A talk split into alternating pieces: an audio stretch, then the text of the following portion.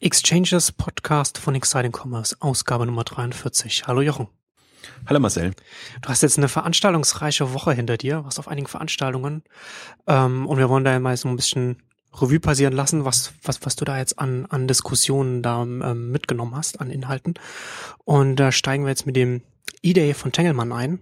Wir hatten da jetzt im Vorfeld vor der Aufnahme schon ein bisschen drüber gesprochen. Du hattest jetzt unter anderem ähm, von dem Vortrag von Dr. Klaus Hommels erzählt, der da auf dem E-Day äh, einen Vortrag gehalten hat mit dem mit der Überschrift äh, Status of the Ecosystem und hat da über verschiedene Sachen gesprochen, unter anderem auch über den, den äh, die WhatsApp-Übernahme von Facebook, die wir ja auch in der Exchanges Extra, wie wir es genannt haben, ausführlich auch besprochen hatten. Ja, also das war auch eines der Highlights sicherlich, Klaus Hommels, der ähm, mal aus, versucht hat, aus Investorensicht einen Blick auf die Branche, beziehungsweise eigentlich einen Blick auf die, ähm, auf Deutschland allgemein und Europa allgemein ähm, zu werfen und ähm, dafür, wenn ich es vorsichtig formuliert hat, zu sensibilisieren, was gerade passiert und ähm, wie eben speziell der europäische Markt ins Hintertreff gerät, weil jetzt gerade wirklich ähm, ja Claims abgesteckt werden. Genau. Und die Denkweise eben auch komplett anders ist als der deutsche Mittelstand, die sich das so denkt. Also natürlich im, im eDay, vielleicht noch ein paar allgemeine Worte zum eDay vorneweg, weil der sich wirklich gemausert hat jetzt zu einer aus meiner Sicht der Top-Veranstaltungen im E-Commerce. Also man kann sich so ein bisschen vorstellen, das, was Burda mit dem DLD macht, macht, macht Hengelmann mit dem eDay und schafft es da eben, ähm, neuen Handel mit altem Handel zusammenzubringen und die ganze Investment-VC Branche auch dazu zu holen und ähm, das und die Themen eher auf einer strategischen Ebene zu behandeln, ähm, was eben an, an Entwicklungen uns bevorsteht. Und ähm, das Programm im Mix war vielleicht eine Spur konservativer als die Vorjahre. Man erinnert sich ja an, an Oliver Sammer im letzten Jahr, der da extrem für Wirbel gesorgt hat mit seiner äh, Absage an den klassischen, traditionellen Handel und ähm, der extremen Überzeugung für den Onlinehandel.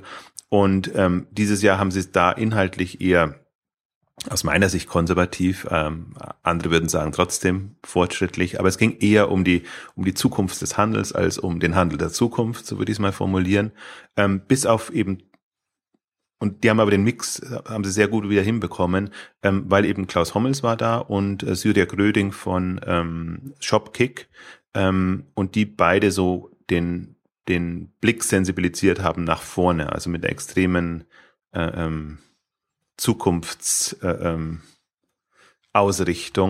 Und ähm, Klaus Hommel, ähm, das war wirklich ein beeindruckender Vortrag, weil er auch, ich glaube, der hat einerseits als Forum genutzt, aber sich auch wirklich ähm, sehr vorgenommen, ähm, die deutschen und speziell wahrscheinlich auch die, die Handelsbranche, ähm, Medienbranche war auch gut vertreten, zu sensibilisieren, ähm, wie schwierig das wird, wenn sich da nicht in der Einstellung etwas ändert. Also wenn man, wenn man wirklich nur so quasi so äh, nach USA guckt und ähm, denkt, das ist alles äh, absurd, was da passiert und nicht versucht zu verstehen, verstehen zu wollen, ähm, was da für Denkansätze dahinter sind. Also wenn eben sich ähm, US-Unternehmen extrem einkaufen in Unternehmen, in, in Branchen, in Bereiche und, und wenn sie dann auch eben Geld hinlegen, ähm, was, was, was enorm ist. Also ich kann es ein paar Beispielen verdeutlichen, die er auch ähm, gegeben hat. Ähm, natürlich ist es, ist, ist diese US-Denke, dass ähm, Aktienkapital quasi eine Währung ist, um Übernahmen zu machen. Und das ist ja eine Denkweise, es fängt schon bei den Bewertungen an. Da hat er auch nochmal gesagt, ähm, die, die, die Bewertungsdiskussion ist zum Teil absurd, weil die, die Bewertung ist nicht der Punkt, sondern ob man dabei ist und ob man ähm, ja, ernsthaft genau. Kapital in die Hand nehmen will, um bestimmte an Unternehmen beteiligt zu sein und bestimmte Entwicklungen zu befördern. Und dann ist es nicht, äh, ist, ist die absolute Bewertung nicht das Maß der Dinge, weil wenn es gut läuft, ist jede Bewertung gut. Wenn schlecht läuft, äh, ist es egal, ob ich 30 Prozent oder 20 Prozent bekommen habe, das Geld ist ohnehin weg. Also ähm, und und es ist und es ist auch sinnvoll, nicht zu sehr auf, auf die auf die absolute, absoluten Übernahmesummen immer zu schauen, sondern was ich auch ganz interessant fand, ist, ähm, Benedikt Evans hatte vor kurzem da einen Blogartikel darüber geschrieben und hat die, die Summe, die Facebook zahlen wird für WhatsApp in Verhältnis zur Bewertung von Facebook gesetzt. Ja, also ist, also die Frage dann in dem Falle wäre dann, ist WhatsApp zehn Prozent von Facebook wert. Ne? Und, und vorher war Instagram äh, so ein Prozent von Facebook. Ne? Und ist es das und ist und, da, und das, das ist halt eher eine, eine naheliegendere äh, Sichtweise, wenn man wenn man versucht zu verstehen, warum Unternehmen wie Facebook so viel bezahlt oder oder Google für für ein YouTube und so weiter. Genau, das ist, das ist der Ansatz, das ist die realistische, weil einfach die Zukunft bewertet ist und niemand wird in die genau. Zukunft schauen können. Also ist es aus heutiger Sicht in jedem Fall aufgebläht. Ähm, darüber kann man sich aufregen und das kann man diskutieren, führt aber am Punkt vorbei, weil es darum geht, ähm, haben diese Unternehmen eine Zukunftsrelevanz und ist es wichtig, da dabei zu sein.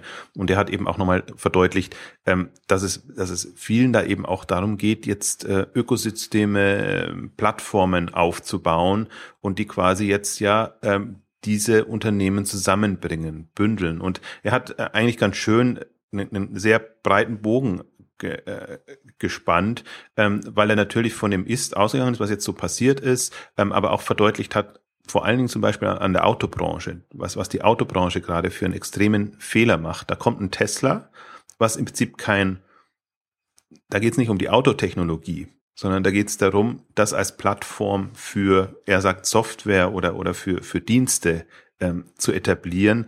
Und ähm, dann sieht er gleichzeitig, wie die ähm, Mercedes, äh, BMWs, die deutschen Autokonzerne, die, die Apples und die Googles mit Freude in ihre Autos reinlassen und, und da quasi eine, eine, eine Infrastruktur, Softwareplattform etablieren lassen, wo sie nicht mehr rauskommen. Und, und, und, und seine Sorge ist, dass das quasi ja, das, das Einfallstor ist, dass dadurch, dass man in, in, in Europa nicht in der Lage ist, solche Strukturen zu schaffen, und das muss man eben durch Übernahmen schaffen, und, und äh, seine Sorge war so ein bisschen, was ein Einwand? Ähm, ja, also also ich habe den Vortrag ja jetzt nicht gesehen, du, ich weiß jetzt nur, was, was du erzählst. Also das äh, interessanterweise hatte ich ja äh, über das Thema auch im Neunetzcast gesprochen, als ich, ähm, als nach, nach, nach der Nestübernahme, als wir da über Internet of Things, ja. ich da mit meinem, meinem Gast da gesprochen hatte.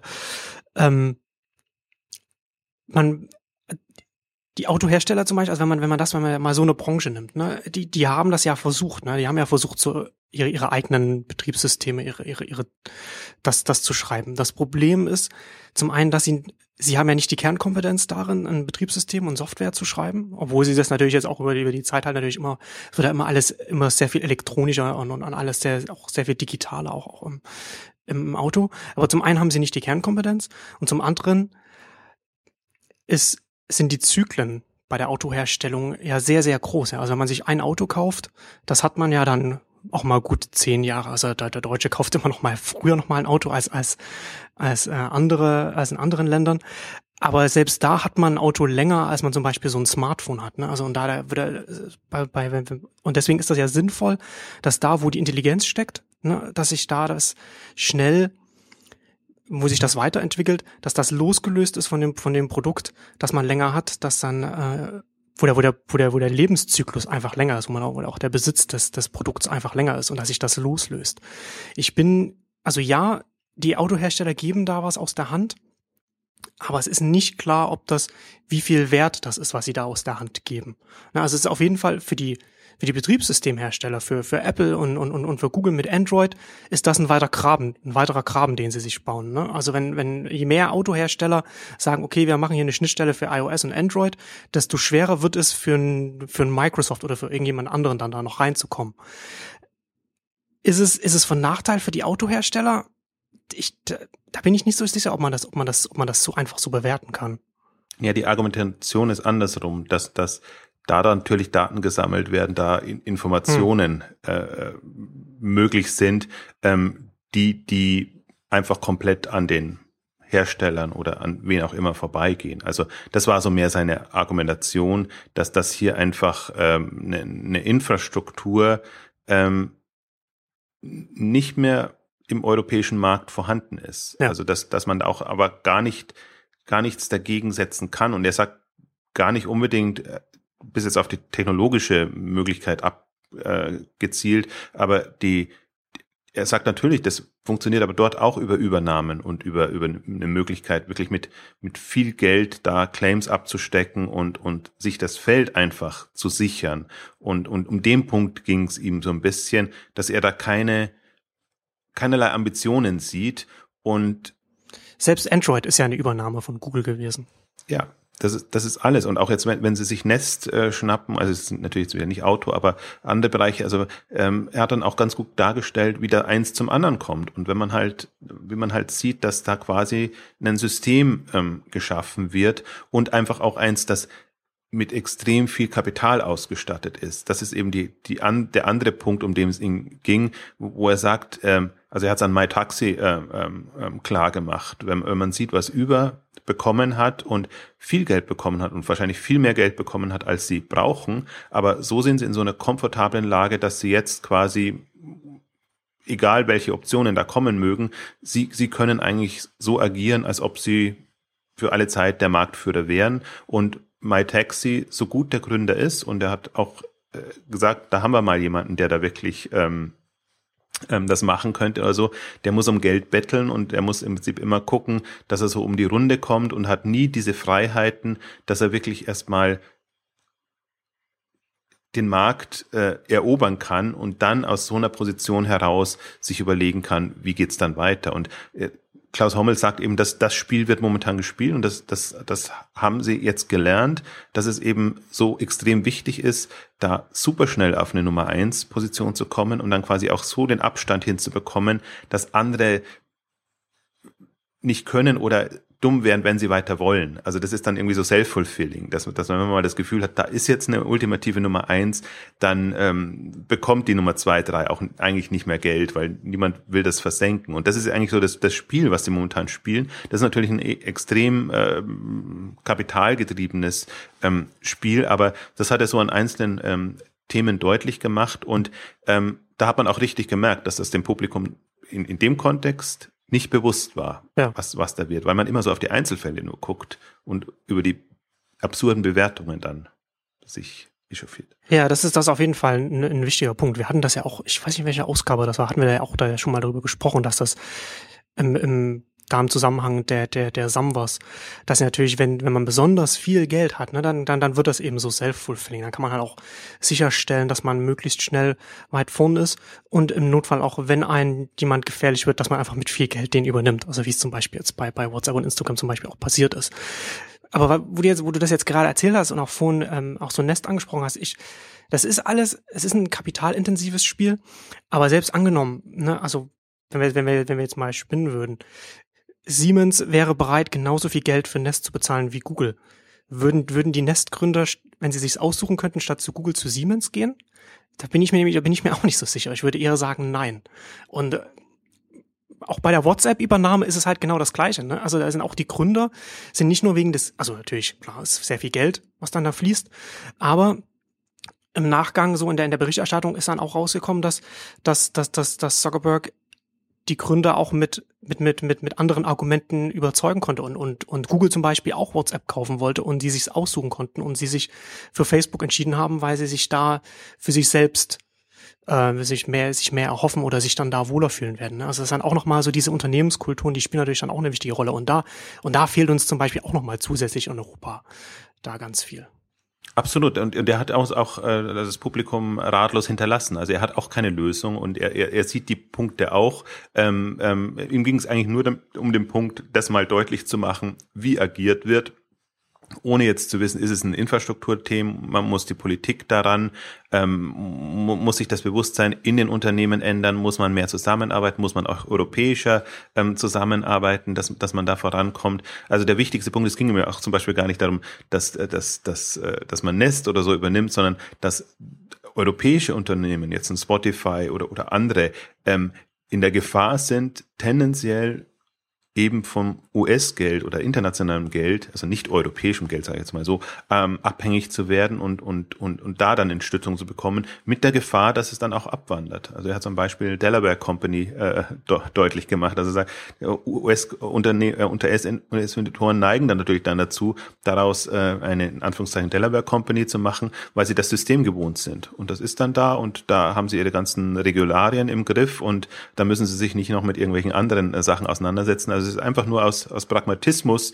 passiert das dann so, aber der Effekt ist eben für Europa ähm, wieder ein Unternehmen verschwunden. Dann geht halt ein Skype weg oder ich weiß gar nicht, wo Skype jetzt sitzt, aber ähm, Skype jetzt bei Microsoft und, und man sieht halt im Prinzip auch die, die europäischen Unternehmen haben keine Chance. Und er hat dann auch an der Telekommunikationsindustrie deutlich gemacht, Telekom, Vodafone und andere in der Kombination wären sie schon eine Macht, auch eine, auch, auch, auch was, was die Aktienbewertungen und alles angeht, dass sie das einsetzen können. Ich stimme dir zu, sie sind nicht annähernd so cool und sie können nicht annähernd das, das bieten, aber sie haben auch nicht legen auch nicht annähernd so eine, eine Ambition an den Tag, wie das gerade gespielt wird. Und das sind, sind ja auch, das sind halt diese Silicon Valley Unternehmen und das sind die, die Anderson Horowitz und, und die da alle kommen. Er hat noch ein, was ich auch nochmal also er hat noch zwei Beispiele vielleicht aus dem, aus dem E-Commerce-Bereich. Äh, natürlich das Beispiel auch Zalando. Warum hat Zalando so viel Geld und wahrscheinlich auch noch, Sie haben es ja auch in der, im Jahresergebnis gesagt, ähm, genügend Geld auf der Kasse, so dass es noch weitergeht und wahrscheinlich als einziges Unternehmen auch die Option, ähm, Geld zu bekommen und, und sogar. Eigentlich so das klassische Gegenbeispiel ne, zu, zu dem, worüber wir gerade gesprochen haben. Ja, ja, aber wirklich eine große, große Ausnahme. Ja, genau. Also das, das ist jetzt wirklich die, das muss ja immer für alles herhalten, was momentan so da ist. Also da gibt's aber im, Vergleich dazu gibt's äh, Dutzende von Beispielen, ähm, die, die sich wirklich schwer tun. Und ähm, ich meine, und, aber es geht halt jetzt auch um, um Berlin, was in Berlin da entsteht. Und ähm, da kommen jetzt ja durchaus auch Unternehmen und, und da gibt's einen Soundcloud und da gibt's jetzt auch ähm, von, von Marco Bördis, ähm, ähm, das ist zwar jetzt eher so ein ähm, B2B äh, Unternehmen, aber ähm, es, es sind da schon Technologieunternehmen jetzt da, aber man kann sich ausrechnen, wo das dann hinführt. Also die, die Wahrscheinlichkeit ist groß, dass die ähm, von US-amerikanischen Investoren dann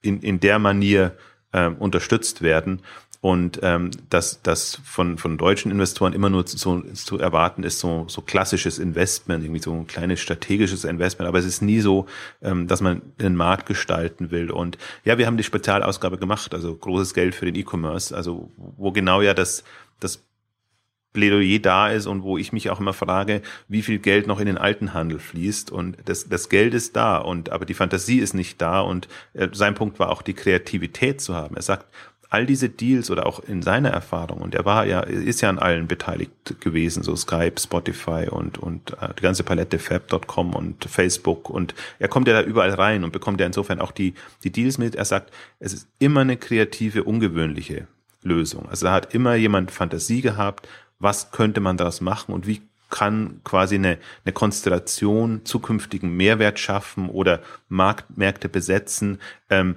die, die man jetzt so in der klassischen Fusion, Zusammenschluss, Synergieeffekte ähm, nicht hat oder was einfach zu gering wäre, um auch diese, diese Bewertungen dann auch zu rechtfertigen. Und, und da sagt er, dass da, da fehlt die Fantasie, die Kreativität. Und ich würde eben argumentieren, ich sehe, dass das Geld einfach komplett woanders hinfließen.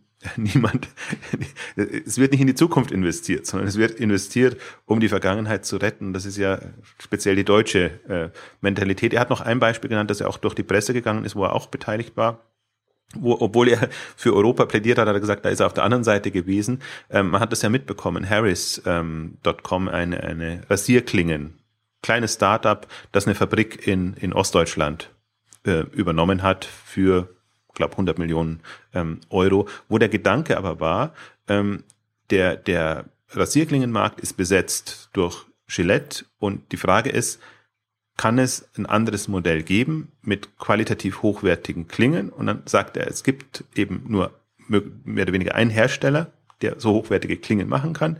Dann haben sie sich mit einem Hedgefonds zusammengetan und das Geld aufgebracht, damit so ein kleines Startup dann quasi die Fabrikproduktion übernehmen kann, so dass sie in der Kombination eine, eine Relevanz haben. Und dann sind sie jetzt eben auf einem, er gesagt, Umsatzvolumen von, von 100 Millionen ähm, Euro und können aus dieser Position heraus natürlich ganz anders agieren, haben, haben quasi ihre eigene Produktion und müssen quasi jetzt vertriebsseitig skalieren und hätten dann, und das ist die, das Kalkül, eine Chance auch gegen ein Gillette oder einen großen anzugehen. Und, und da sieht man halt die, die Denke und man kann das, ich weiß genau, was die, was die Gegenargumentation sein kann, das, das ist hochspekulativ und da, da sind Finanzjongleure unterwegs. So, so kann man das argumentieren, aber man, man kann es auch äh, andersrum sehen, dass, dass man wirklich versucht, strukturellen Wandel zu gestalten und sich zu überlegen, was kann man jetzt mit online getriebenen neuen Playern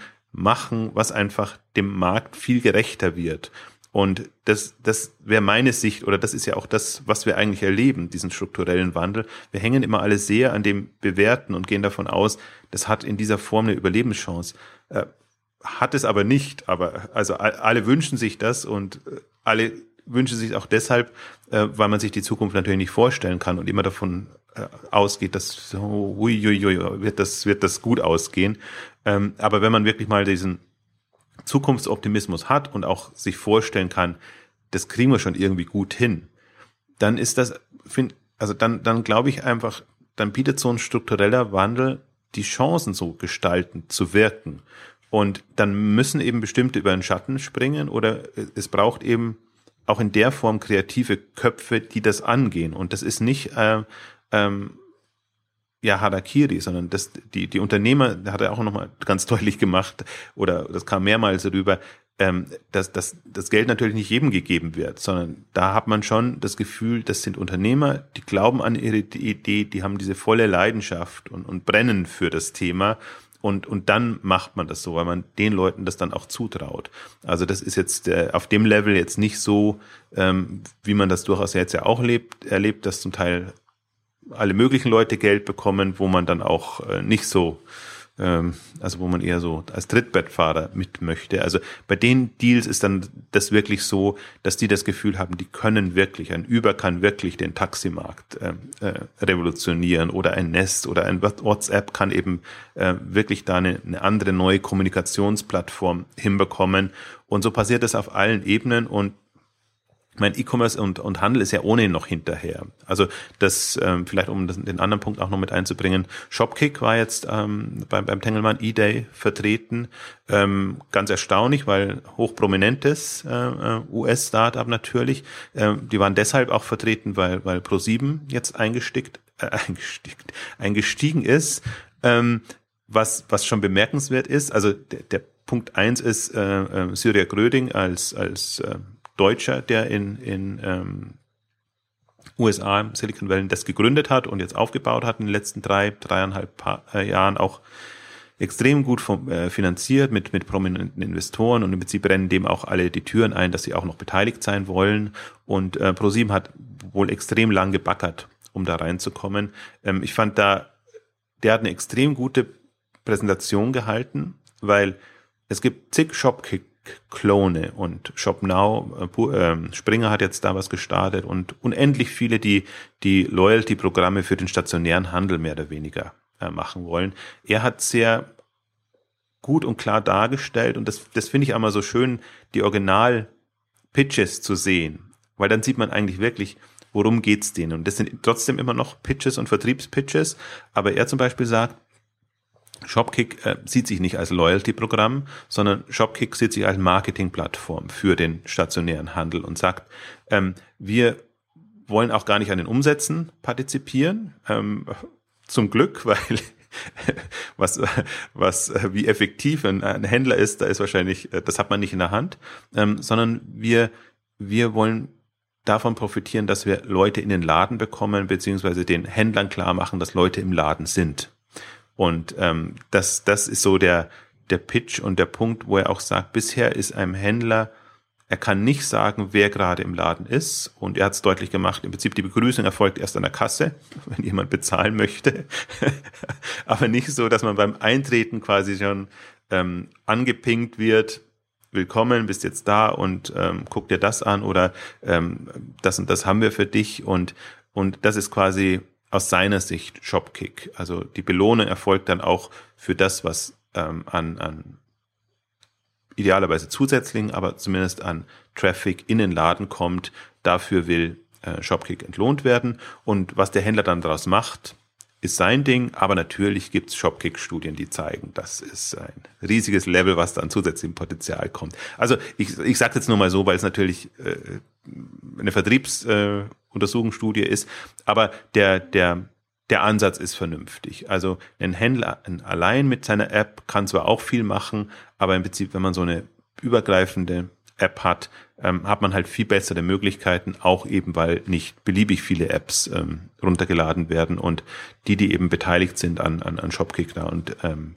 da sammelt man Kicks. Also es gibt schon ein Loyalty-Programm und es gibt schon eine Incentive-Geschichte, aber der, der Punkt ist eben in erster Sinn, im ersten Sinn nicht Loyalty, sondern ähm, die Kunden zu kennen, die dann in den, in den Laden zu kommen und für die dann entsprechend ähm, was zu machen. Also tolle Präsentation, toller Pitch. Äh, aus der Einrichtung fand ich, fand ich einen bemerkenswerten Vortrag. Ähm, auch mal auf so einer Veranstaltung. Ähm, spannend an Shopkick finde ich eigentlich noch, noch viel spannender finde ich wirklich den Einstieg von Pro7, die wohl tatsächlich mit Geld einsteigen mussten. Also die Idee ist natürlich, das über TV-Werbung dann publik zu machen und den Leuten zu sagen, es gibt jetzt Shopkick und nutzt das und, und äh, da bekommt ihr ähm, entsprechende Vorteile oder, oder was auch immer. Ähm, aber für für Pro7 ist das jetzt wirklich genial, der, der Einstieg in Silicon Valley. Also die haben jetzt erstmalig und der Deal ist, ein, ein mehr oder weniger populäres US-Unternehmen zu haben und dann den deutschen Marktzugang zu eröffnen. Das ist jetzt quasi ja nochmal on top zu dem, was der Pro7-Pitch ohnehin schon immer ist. Also wir bringen euch massig Traffic durch unsere tolle TV-Präsenz und äh, ähm, die Werbespots. Und, und das ist jetzt quasi bekommen dafür eben Anteile. Und das ist jetzt quasi, ähm, jetzt können sie wirklich eigentlich mit den coolen US-Startups potenziell arbeiten, wenn das funktioniert. Also das ist jetzt, äh, muss jetzt bewiesen werden, aber das muss man sich auch nochmal vor, vor einer Pro-7-Sicht ähm, vor Augen führen, auch in dem ganzen Medienumfeld. Also Pro7 jetzt als Fernsehsender durchaus im Wettbewerb mit den Verlagen, Verlagshäusern und allem, was es da gibt. Also das ist ja nicht nur ein Fernseh ähm, oder Thema, das da gemacht wird. Also in der Kombination, also faszinierend. Also das war für mich jetzt so wirklich der, unter beiden Aspekten ein, ein Highlight, auch jemanden wie, wie Sir äh, Röding zu erleben, der einfach ja da in, in, in Silicon Valley Manier quasi als Deutscher unterwegs ist, auch so pitcht. Und das Interessante an, an Pitches dieser Art ist ja, Sie sind ja durchinszeniert. Also die, die Story und, und was da alles rüberkommt und, und wie das ist halt wirklich, das ist halt eine schöne Story. Und das ist so der Hoffnung, die Hoffnung. Lieber stationärer Handel, keine Sorge. Ihr seid die Zukunft und wir sind für euch da. wir sind für euch da und Mobile ist die Zukunft und äh, Shopkick ist die Zukunft und wir gemeinsam quasi wir werden uns nicht, wir werden euch nicht nur retten, sondern ihr seid die Zukunft und die anderen werden auch noch drauf kommen, dass so ein stationärer Laden doch wirklich äh, was für sich hat. Also das, das ist die, die Story und die, äh, die stößt natürlich auf offene Ohren. Klar, wenn man, wenn man so kommt, das ist, ist immer so, wenn man, wenn man äh, an die Gewohnheiten appelliert und wenn man da Trost und Hoffnung spenden kann, dann ist das so. Wie es ausgeht, äh, bleibt offen ich, ich fand es als, als Pitch einen sehr schönen Service, aber für den, wie ich mal so schön sage, sterbenden Handel, also der, der einfach nach Lösungen suchen muss, wie er ähm, den, den Draht zur Online- oder mobilen Kundschaft hinbekommt. Ich befürchte trotzdem, es wird nicht die Lösung sein, sondern dann muss man schon an seinen Konzepten auch was machen und, und das, das eben, eben umdrehen. Und ähm, das war so die andere Seite jetzt beim Tengelmann E-Day wirklich. Also Sie haben schon sehr viel Hoffnung äh, äh, verbreitet für die, für die bestehenden Händler. Ähm, da hätte ich mir an der einen Stelle schon gewünscht, ähm, es war so ein bisschen der als, als Kontrapunkt gesetzt, was tatsächlich auch zum letzten Jahr, wo, wo eben Oliver Samba schon äh, ja, das, das, die Botschaft kam an, sagen wir es mal so. Und in diesem Jahr, ein Jahr später, werden die Gemüter wieder etwas beruhigt und dann sagt man, wir zeigen euch jetzt auch mal so, ähm, dass, dass es auch andere Sichten gibt und dass auch Hoffnung da ist. Was, was mich halt stört an, an ähm, generell, wenn, wenn man das so argumentiert, ich kann der Argumentation folgen und ähm, solange die schlüssig ist, wunderbar. Ich finde nur, die Argumente sind schwach, äh, die da gebracht werden. Und äh, das, das Argument ist, oder die Ausflucht ist immer, alles, was schief geht, sind Einzelfälle. Also alle Pleiten, die wir jetzt erleben und so, jedes Unternehmen Einzelfall. Ihr als Ganzes müsst euch keine Sorgen machen. Weltbild, Götz, irgendwie ein Praktiker, klar, die 20% Geschichte, Schlecker, Quelle, andere. Also alles Einzelfälle. Das ist, das, da, da versucht man, das versucht man auszublenden, dass das ein Trend und Entwicklung sein könnte und andersrum genauso. Ein Amazon, Zalando, alles Einzelfälle. Haben es halt mal geschafft, werden auch noch drauf kommen, dass sie Filialen brauchen und dass sie irgendwie anders ja. gehen müssen. Und alles Einzelfälle. Also, aber ihr so. Und wenn man den Markt betrachtet, dann die lieber ausblenden. Genau. Und, und, und wir, die wir ja noch den, den Hauptmarkt ausmachen, wir sind als Ganzes so eine Gruppe. Und dann gibt es die Einzelfälle nach vorn und die Einzelfälle nach hinten. Aber wir, Multichannel-Händler, wir werden es reißen und wir werden in der Mehrzahl überleben, beziehungsweise wir, wir haben gar nicht so schlechte Karten in diesem Umfeld ja. äh, mitzuspielen. Und, und ich meine, das, das, das eine wieder, also das widerspricht sich ja nicht zwingend. Ne? Also der, das ist natürlich ein, ein Pitch von dem, von, von dem, von dem CEO von Shopkick gewesen. Und solche Vorträge sind auch immer ganz interessant, um auch zu sehen, so wie sich so ein Unternehmen selbst sieht oder wie es, wie es wahrgenommen werden will, wo es auch die Schwerpunkte setzt. Aber es kann ja auch sein, er, er, er kann ja da auch gut recht haben, ja. Also es kann ja durchaus sein, wenn man, wenn man als stationärer Händler mit Jobkick zusammenarbeitet, dass man dann äh, mehr, mehr Umsatz macht, dass, dass, dass einem das hilft. Die Frage ist, ist ja im großen Ganzen, wie hilft es dann dem Händler? Ne? Also reicht, reicht es aus oder reicht es nicht aus? Und das, na, also das, das, das sind ja zwei unterschiedliche Fragen. Und, und, und die eine impliziert die andere, aber das ist, also zu sagen, okay, wir, wir helfen euch und dann geht's euch gut, ne? aber das, das, das wird ja wahrscheinlich eher nicht so sein. Also man kann damit, man kann das machen, man kann äh, die, und das kann einem helfen, aber das ist nicht, das wird, das wird keine Lösung sein, keine einzige. Also Shopkick kann eine gute Strategie unterstützen, würde ich genau, mal sagen. Genau. Aber es kann nicht eine schlechte Strategie retten. Und hm.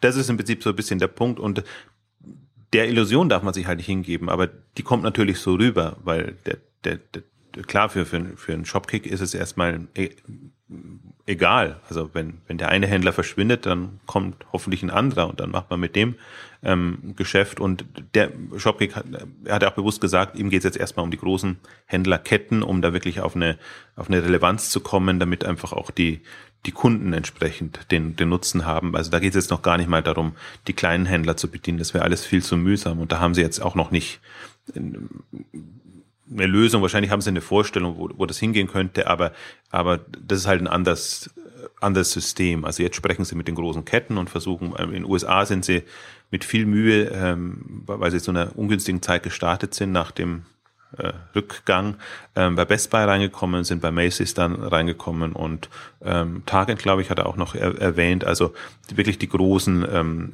national vertretenen ähm, Anbieter und Ketten und über die geht man erstmal rein und denke ich mal, so wird es jetzt auch im, im, im deutschen Markt fun funktionieren und sind, sind gerade auf Tour und, und klappern die Händler ab. Und äh, ich bin mal sehr gespannt, weil der Handel ist, äh, ist schon eigen, also und ich, neutral formuliert. Also den Handel zu überzeugen von solchen Diensten und ähm, Experimentierfreudige zu finden. Es gibt ein paar, aber in, in der Masse ähm, schwierig. Aber ich meine, jetzt sehen wir es ja, und das ist ja das, eigentlich das Ermutigende an der an so einem Tengelmann E-Day, dass Tengelmann das macht und die haben das jetzt von, die erste Veranstaltung war eine Inhouse-Veranstaltung von, von 75 Leuten, also mehr oder weniger äh, Tengelmann Onliner laden ein, äh, ihre, ihre Gäste oder Tengelmann Ventures. Jetzt waren es über 400 Leute, also das ist eine, eine, eine Mammutveranstaltung eigentlich jetzt mit, mit, mit einer Außenwirkung. Also bei Tengelmann tut sich was, bei Rewe bekommt man mit, tut sich was. Äh, Metro tut sich eigentlich auch was, wenn die mal ihre Metro Media Saturn Geschichten hinbekommen. Otto tut sich eh immer was. Ähm, ähm, aber also es aber ist halt kein stationärer. Insofern hilft das ein Shopkick wenig. Das, der, der, das Spannende ist jetzt ja gerade, dass diese Entwicklung im Haupthandel passieren, sage ich jetzt mal. Also das ist auch, dafür ist auch Tengelmann das Symbol und, und Rewe und Metro.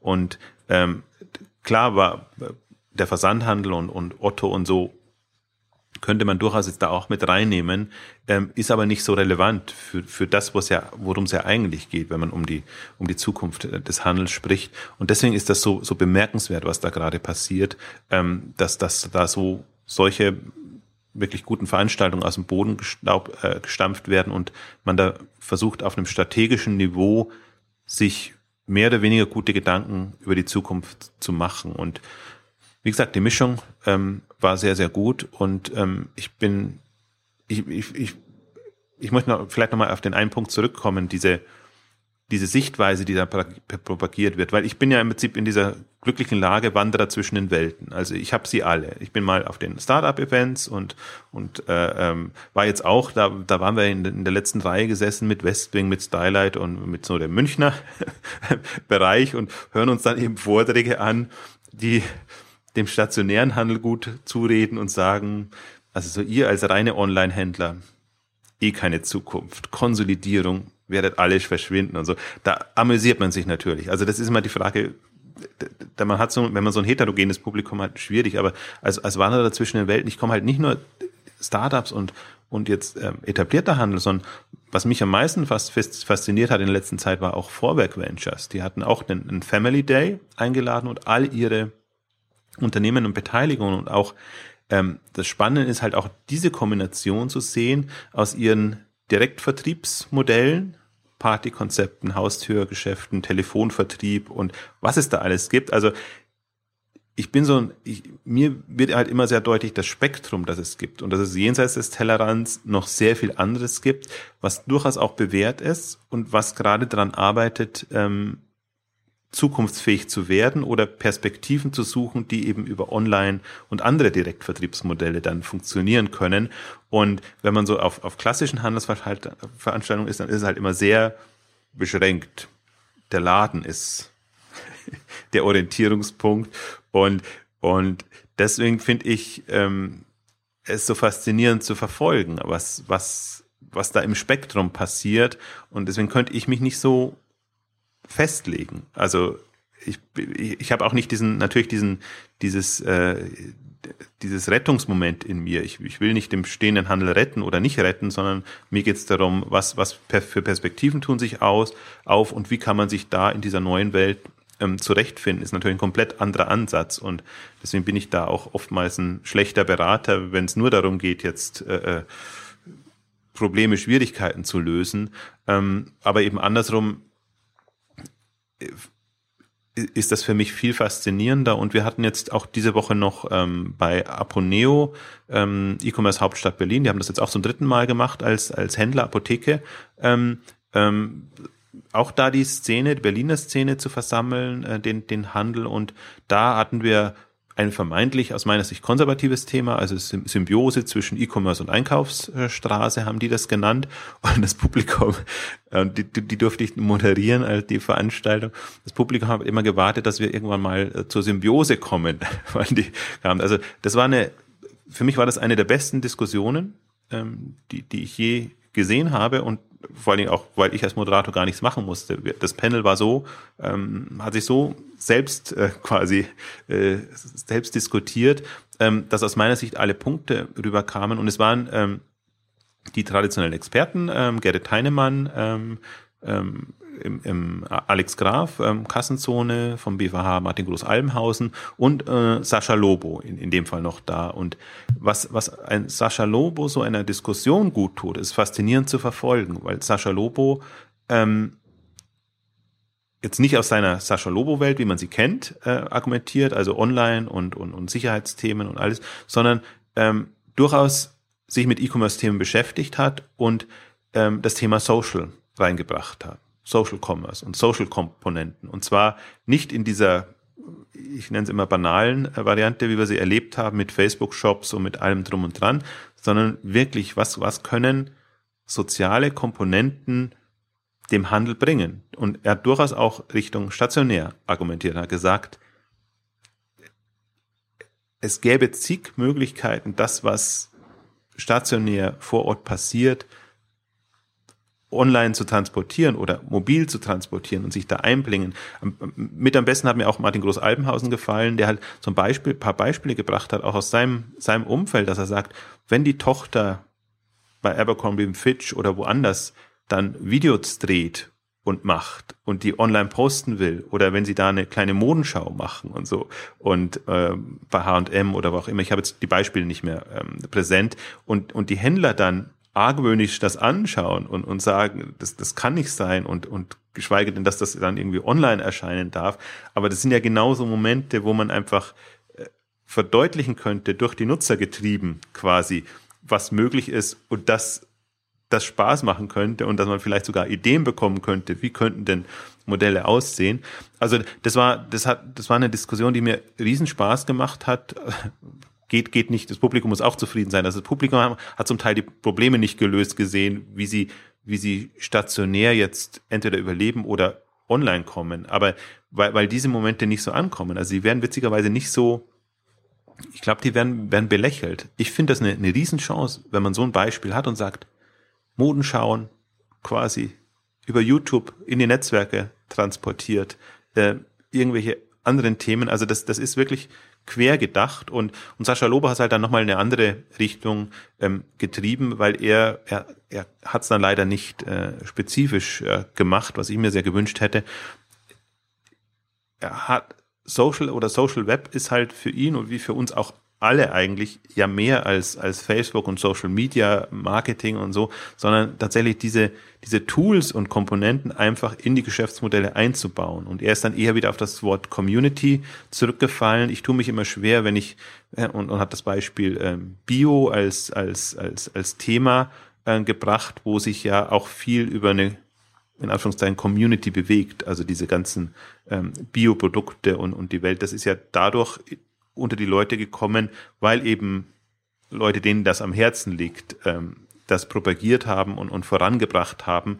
Und ähm, seine Argumentation ist dann eben, dass, dass Händler, die, die solche Themen haben und, und, und, und, da, und da wirklich ähm, eine Kundschaft haben, die einfach mit Herzblut dranhängt, die haben halt diese Hebel, die sich nutzen lassen. Und dann ist es im Prinzip egal, wie groß oder klein man ist, ich hätte gerne das, das Beispiel whisky.de reingebracht, äh, was wir jetzt auch im, im Blog hatten, aber ich war ja eher als Moderator da, deswegen ähm, konnte ich das nicht, kann ich jetzt machen. Also whisky.de, der Beitrag ist ja auch total faszinierend, weil die, die, die Macher oder von Whisky Shop ähm, eben über YouTube-Videos und, und über eine, eine extrem wenig verkäuferische Art und Weise äh, signalisieren können, ihre Leidenschaft für Whisky. Und egal bei welchem Beitrag immer steht eine Flasche Whisky da mit einem mit einem Glas, wird gekostet, wird, wird, wird besprochen, woher das kommt und warum. Und es wird Whisky quasi im Kontext präsentiert. Man sitzt halt da so gemütlich im Sessel und plaudert vor sich hin. Das kann ja eine, eine Variante sein. Und, und so ist das einer der populärsten äh, YouTube-Kanäle, wahrscheinlich im E-Commerce, den, den wir jetzt haben, von einer quasi Ein-Mann-Show getrieben und die schaffen es dann, Domains wie whisky.de, whisky.com und, andere zu übernehmen, also machen um, Umsätze im, im achtstelligen Bereich. Sie haben 10 Millionen angegeben, mal 2007, 8 glaube ich war das schon und wachsen mit 20 Prozent im Jahr. Also kann man sich vorstellen, dass der achtstellige Millionenbereich schon nicht mehr im unteren achtstelligen, äh, achtstellige Euro-Bereich, nicht zweistellige Millionenbereich, muss man sagen. Standardfehler. Ähm, sondern dass die richtig eine Marktbedeutung haben als, als kleiner Händler, auch, auch noch Personen geführt, also keine GmbH oder irgendwie große Geschichte. Und das sind Beispiele, aber das, das, das ist natürlich nicht, wenn, wenn ich einen stationären Handel habe und dann, wie wir das in der letzten Ausgabe besprochen haben, dann meine paar Produkte online bringe, ja, dann, dann tue ich mich schwer. Aber, und vor allen Dingen, wenn ich auf die Symbiose warte, dann tue ich mich auch schwer. Also ähm, man, man muss, ich glaube, man muss es in Komponenten sehen. Und wenn, wenn, wenn man Komponenten nutzen kann, dann wunderbar. Und das kann ein großer Händler oder kleiner sein, aber man muss die Komponenten aus gutem Grund ähm, nützen können. Und wenn einem Shopkick hilft, um jetzt äh, hinzubekommen, dass man, dass man auch mobil vertreten ist, dann so, wenn einem YouTube hilft, ähm, dann, dann eben über YouTube in, in anderer Form. Ähm, und ich glaube, das ist, also das ist, aus meiner Sicht ist es in der Diskussion gut rübergekommen, ähm, weil wirklich ähm, ganz klar auch war und wurde, natürlich ist Amazon so der, der ultimative äh, äh, Reibungspunkt, äh, gegen den man ankommen muss oder am liebsten nicht angeht, sondern um den herum man im Prinzip sich agiert und was macht. Ähm, aber gäbe und gibt eben diese Perspektiven. Und interessanterweise, wir sind weder am Montag dazu gekommen, noch ähm, bei, bei Tengelmann wäre auch eine, ähm, eine, eine Möglichkeit gewesen, weil jeweils Experten da waren, die sich eben stark mit stationär beschäftigen. Und das Hauptthema bei stationär ist ja nicht, wie der einzelne Händler vorankommt, sondern äh, wie kann man die, die, die, die Umfelder gestalten und, und, und äh, die Innenstädte entsprechend attraktiv machen um, oder eben neue Plätze, Orte machen. Und das war sehr schön auch im, im, bei Tengelmann. Ähm, leider, ich hatte, konnte mich im, im Vorfeld damit unter, mit ihm unterhalten, aber auch ein Experte, der für, der sich nur die, die stationären Shops anguckt und überlegt, was da an neuen Konzepten kommt, Trends kommt, das sehr schön dargestellt hat, aber der sich auch viel Gedanken gemacht hat, ähm, wie funktionieren denn so Innenstädten, Ladenzeilen und, und all das. Und oftmals ist das halt gesteuert. Was momentan passiert, so jeder für sich und quasi so eine Monokultur, die da entsteht, ähm, da, das, das, da ist der Niedergang vorgezeichnet. Aber wenn man es in der Kommune oder teilweise gibt es natürlich auch Beispiele, wo, wo Investoren sich ganze Straßenzüge sichern, die haben einfach da die Möglichkeit, wirklich eine Mischung hinzubekommen, die es dann wieder attraktiv macht. Und dann hängt das Ganze nicht an dem einen Händler, sondern man kann wirklich gucken, dass die, dass die Kundenfrequenz in dem Kontext wieder stimmt. Und ich glaube, auf der Ebene müsste man eher jetzt über stationären Handel ähm, diskutieren, als, als den einzelnen Konzepten Hoffnung zu machen, weil auch da ist es wieder, also es steht und fällt damit, ob das Gesamtkonstrukt funktioniert. Ist eine Innenstadt attraktiv, dann haben auch alle Händler schon mal bessere Chancen. Da kann einer noch so toll sein, wenn die anderen dicht machen oder schäbig aussehen oder der Mix einfach nicht mehr stimmt, geht's nicht mehr. Und, und das ist auch diese, diese Kurzsichtigkeit, die ich momentan auf allen Ebenen sehe, ähm, dass man immer hofft und die auch propagiert wird. Natürlich, Berater beraten in der Regel einzelne Händler, ähm, dass man, dass man das sehr singulär nur, nur betrachtet. Ähm, aber eben raus muss. Und, und, und, und deswegen ist auch so, ist es so wichtig, wenn so, ein, so jemand wie Klaus Hommels, der das jetzt auf einer, auf einer Finanzinvestorenebene gemacht hat, da ist, dieses Bewusstsein zu schärfen, weil das kommt zu kurz. Diese, dieser Niedergang, die Verödung der, der, der Innenstädte und allem drum und dran, weil alle immer, und ich war jetzt auch auf genügend Handelsimmobilienveranstaltungen, wo einfach auch immer suggeriert wird, die A-Lagen funktionieren immer und alles toll und das äh, ist doch alles halb so wild und alle stürzen sich auf die A-Lagen ähm, und, und die B und C Geschichten, ähm, da hat irgendwie niemand eine Lösung oder also das wird zumindest nicht annähernd so intensiv diskutiert. Für mich stimmt die Relation nicht. Ich möchte nicht 80 Prozent der Zeit über die A-Lagen diskutieren und 20 Prozent über die Problemfälle, sondern eigentlich möchte ich 80 Prozent über die Problemfälle diskutieren, da Lösungen, Varianten finden und vielleicht 20 Prozent über die A-Lagen, weil da ist es ja so. Das, da, darüber muss man eigentlich gar nicht diskutieren. Ähm, es wird immer München, Berlin, Hamburg wahrscheinlich ähm, Städte, attraktive Städte geben, ähm, wo das dann klappt. Also ist gerade so eine, ist einfach eine, eine super spannende Zeit, weil, weil, weil wirklich ähm, viele sich Gedanken machen, was mich halt so freut, ist, dass es auf einer strategischen Ebene jetzt langsam ankommt. Dass wir nicht mehr nur in die Optimierung gehen und du musst jetzt das und das und das machen und dann bist du am Puls der Zeit und dann ist irgendwie alles gut. Das äh, ich, äh, gehört zwar immer das Vorzeigebeispiel für tollen Multichannel-Handel, toller Online-Auftritt, alles wunderbar und, und man sieht, wo das dann endet, trotz allem, wenn man halt strategisch außer Acht lässt, dass da vielleicht ein Amazon vielleicht, äh, Amazon, ein Zalando vielleicht doch eine Chance hätte. Und dann kommt halt eine unglückliche Saison dazu. Ist nicht alles online. Das war das andere Argument. Viele dieser, die jetzt pleite gehen, die gehen ja nicht wegen Online-Pleite, sondern weil sie eben andere ähm, Fehler gemacht haben. Ähm, kann man, das kann man kann das immer alles als Einzelfall betrachten. Ähm, aber die, äh, es, es, es ist ein Teil dieser Strategiediskussion, die, die man, die man führen muss. Und insofern bin ich da, äh, ja, dann auch durchaus wieder, wieder optimistisch. Aber es ist mir, geht mir genauso eigentlich wie in der letzten Ausgabe besprochen. Ähm, das ist alles sehr insulär, was, was da passiert. Also das, das ist, wie gesagt, ich bin da so Wanderer zwischen den Welten und, und ähm, genieße das auch und bekomme das dann auch mit. Ich würde mir eben manchmal wünschen, also ich habe das den, den, den Vorwerk Ventures Leuten auch gesagt, das wäre so toll, sowas mal, also alle zwölf Beteiligungen, eigenen Unternehmen, so um den Dreh war es, das mal offen in, in der Öffentlichkeit sichtbar zu machen, was dann noch jenseits des traditionellen Handels passiert. Und vielleicht, um, um auch die, die es nicht kennen, um ein Bild zu machen, bei, bei Vorwerk ist halt inzwischen, das geht von Tennis Point an, ein ganz eher traditioneller, aber stark mit stationär auch arbeitender Online-Shop, über, über Davanda, über ein Style Fruits, was, was jetzt gerade in den, den Möbelbereich auch reingeht, dem Modebereich ähm, kommend. Ähm, die haben dann ihr Dinner for Dogs, wo sie, wo sie Hundefutter über Telefon extrem aggressiv vermarkten.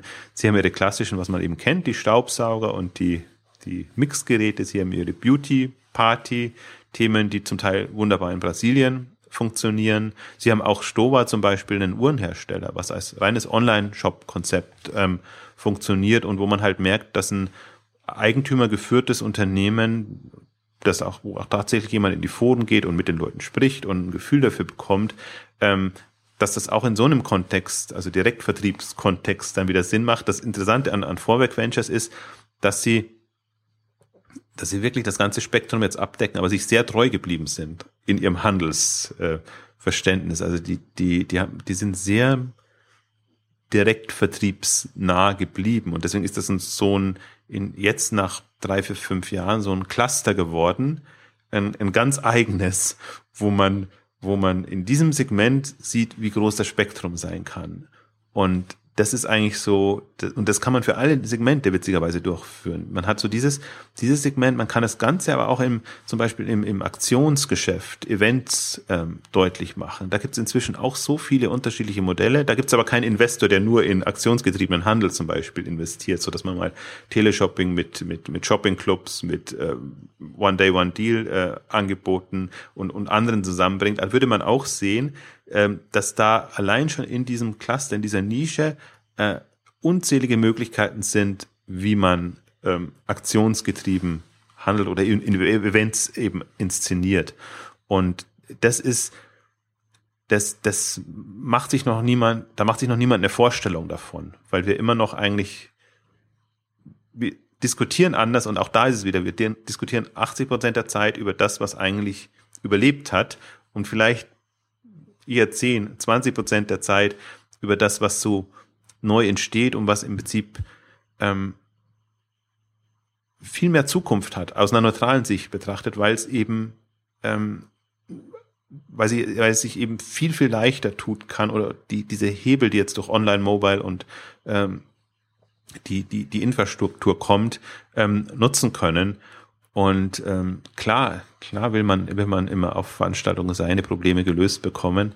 Ähm, aber also deswegen glaube ich auch, deswegen so sehr ich schwärme von dem Tengelmann E-Day, ähm, so sehr hat auch eine K5 noch eine Berechtigung, wo wir genau äh, nach vorne gehen und eher versuchen, quasi so das, das bewusst ausblenden, was so im klassischen Handel passiert, was, was im Online-Bereich passiert. Und das mögen jetzt noch nicht die Household Names immer in jedem Fall sein, aber das sind immer Unternehmen, ähm, wo man zumindest eine Vorstellung davon bekommt, wenn die ähnlich abgehen wie, wie ein Zalando oder wie andere, ähm, dann, dann, dann, dann ist da einfach eine Umwälzung da. Und ähm, ich möchte jetzt gar nicht noch nicht so viel so sagen für, für das geplante K5-Programm, aber ich meine, wenn wir da Notebooks billiger da hatten, wenn wir Le Shop da hatten, ähm, dann sind das schon große Player, wo man einfach sieht, es ist nicht einfach. Die haben auch ihre Auf und Abs gehabt, aber die haben eine klare Vorstellung davon, wo, wo sie hinwollen. Und ähm, das ist, ist ich glaube, das sind die beiden Themen, die, die relevant sind. Es braucht diese zwei Veranstaltungen im Wesentlichen. Es braucht auch die anderen. Es braucht schon auch diese, nenne es mal Selbsthilfegruppen und, und wo man sich gegenseitig Mut zuspricht, braucht es auch. Aber es braucht nach vorne ähm, Diskussionen, strategische ähm, Diskussionen und das hat bis jetzt eigentlich immer gefehlt und da, da, da, das macht mich gerade optimistischer den jeweils auch aus dem Handel getrieben kommen. Das ist von Vorwerk organisiert, das ist von Aboneo organisiert, das ist von Tengelmann organisiert. Und da ist offenbar ein, ein Bedürfnis da, das zu machen, obwohl schon so, so viele andere Veranstaltungen gibt. Für den, für den Austausch unter den Händlern. Absolut. Genau, und auch auf, auf dem Level und dass man eben auch so, das Schöne ist ja an, an diesen Veranstaltungen ist immer so ein, das Netzwerk erweitert sich. Ne? Man hat so ein paar bekannte Händler und, und quasi Freunde des Hauses, die man einlädt. Und, und dann, wenn es gut ist, spricht sich das weiter und dann kommt so eins zum anderen. Auch, auch E-Commerce Hauptstadt Berlin heißt ja die Abonneo-Veranstaltung. Ähm, auch diesmal über 130 Leute. Also da haben wir auch begonnen mit äh, 30, 35 äh, maximal. Und das hat sich jetzt auch so extrem entwickelt und die machen halt, das ist eine schöne Abendveranstaltung, also das ist nicht so viel, braucht man nicht so viel Zeit verwenden, kann man nach dem Arbeitstag 19 Uhr hin und immer so ein Aufhänger, Programmpunkt und da geben sie sich auch extrem viel Mühe. Da war Same Day Delivery, äh, da war jetzt quasi die, die Symbiose ähm, und jetzt fällt mir dummerweise nicht mehr ein, was wir als erstes Thema hatten. Ich glaube, da hatten wir sogar die Zukunft des Handels. Ähm, also immer, immer irgendwie ein relevantes Handelsthema, aber de facto geht's natürlich dann um, um Austausch, Vernetzung. Und ich finde es halt toll, dann zu sehen, da ist ein All You Need da, da ist ein MyToys da, ähm, da haben Mr. Specs ist da. Also die Berliner Szene ist ja auch extrem vielfältig. Das ist ja nicht so, dass da, dass das nur Zalando wäre und, und, und, und Rocket, ähm, sondern ähm, in, in, in Berlin entsteht schon was, beziehungsweise ist schon was da, wenn ich jetzt mal an MyToys denke oder so. Ähm, was man dann halt, wo man voneinander profitieren kann. Aponeo muss ich natürlich jetzt auch noch erwähnen, wenn Sie, Veranstalter sind.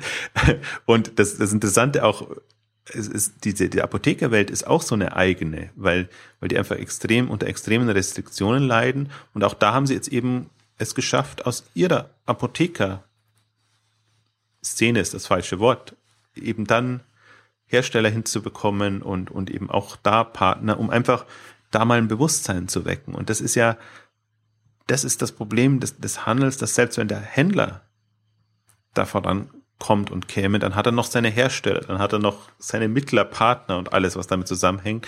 Und deswegen freut mich, dass das so handelsgetrieben läuft, weil das ein anderer Denkansatz und ich würde mir sehr wünschen, dass auch, dass auch traditionelle Konferenzen das ein bisschen übergreifender sehen würden und nicht nur immer sehr fixiert, auch immer sehr fixiert auf die aktuelle Problemlage oder auf das, was eben aktuell als Lösung propagiert wird, geht, sondern es ist wirklich, und ich glaube, dass der, der Schlüssel auch zu all diesen Veranstaltungen ist, ähm, dass man es eben als Networking und Erfahrungsaustausch organisiert im Kern mit Impulsen, die man reingibt. Ähm, und, und dann kann man auch, dann hat man auch diese Effekte. Und insofern ist das eine, eine, eine wunderbare Entwicklung gerade und ich hoffe, dass das anhält in, in, in Zukunft. Da haben wir ja heute auch so nebenbei ein bisschen so die Frage aus der letzten Ausgabe beantwortet, welche Veranstaltungen man empfehlen kann, so für die Zukunft, wo man auch mal hingehen kann. Als, auch als kleiner oder, oder mittelgroßer Händler, um sich da so ein bisschen zu informieren und zu vernetzen und zu erfahren, wo das, wo sich das alles hin entwickeln kann. Und da kommen wir jetzt zum Ende der heutigen Ausgabe. Vielen Dank fürs Zuhören und bis zum nächsten Mal. Tschüss. Tschüss.